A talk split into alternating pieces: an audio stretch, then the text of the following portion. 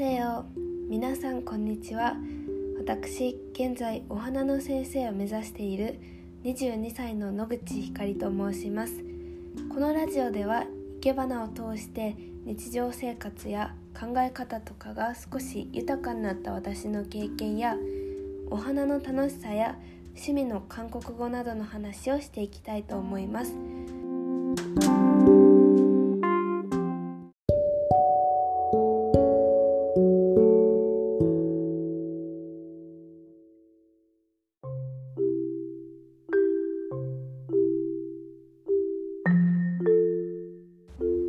いうことで今日は「ごっこじラジオ」の「ごっこじ」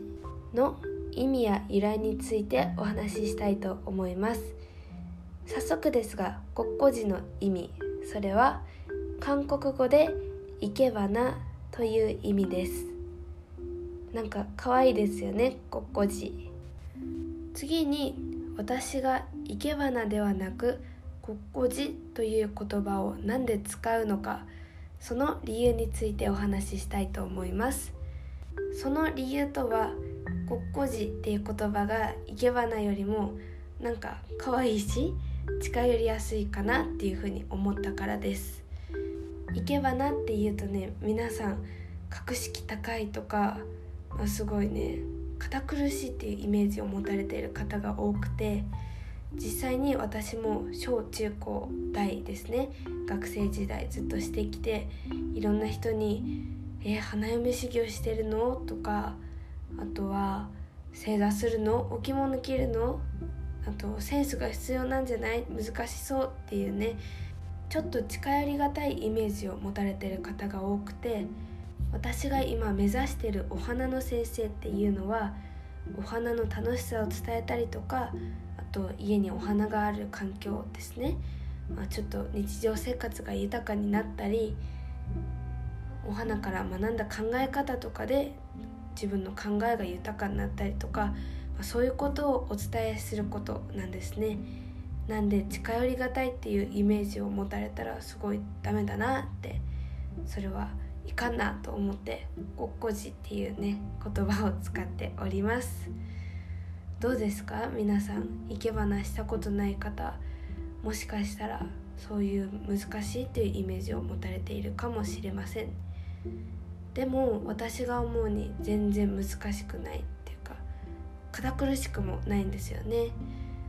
うん、着物着てやる必要もないし正座しなくてもいいです。私とか中学校の頃ね部活のユニフォームでそのままお稽古行ったりとかあと先生ともすごい仲良くてお家にお泊まりに行かせてもらったりそういう経験をしてきました。あとは生け花って別にセンスはね必要ないんじゃないかなって私は思います。お花が咲いてる姿とか植物葉っぱのね姿をよく見るとその植物の特徴っていうのがだんだん見えてくるんですよ。例えばシュッてね伸びてる姿だったらあこの線が綺麗だなとか、まあ、そういう視点を養うこととあとはお話しながら楽しいなとか綺麗だないいなってそういう気持ちがあったらセンスっていらないんじゃないかなって思います。まあね先生方それぞれ人によっていいことも違いますがそういう視点があったら絶対にいいお花いけれると思います。ということで今日のラジオをまとめますと「ごっこじラジオ」の「ごっこじ」は韓国語で生け花。そしてそれを使う理由は近寄りやすいイメージを持ってほしかったからでした、えー、ラジオだけじゃなくてインスタグラムでライブする時は「ごっこじライブ」って言ったりブログも「ごっこじブログ」とか「ごっこじ」っていう言葉をよく使っています。韓国語の発音で言ったら「ごっこち」ですね。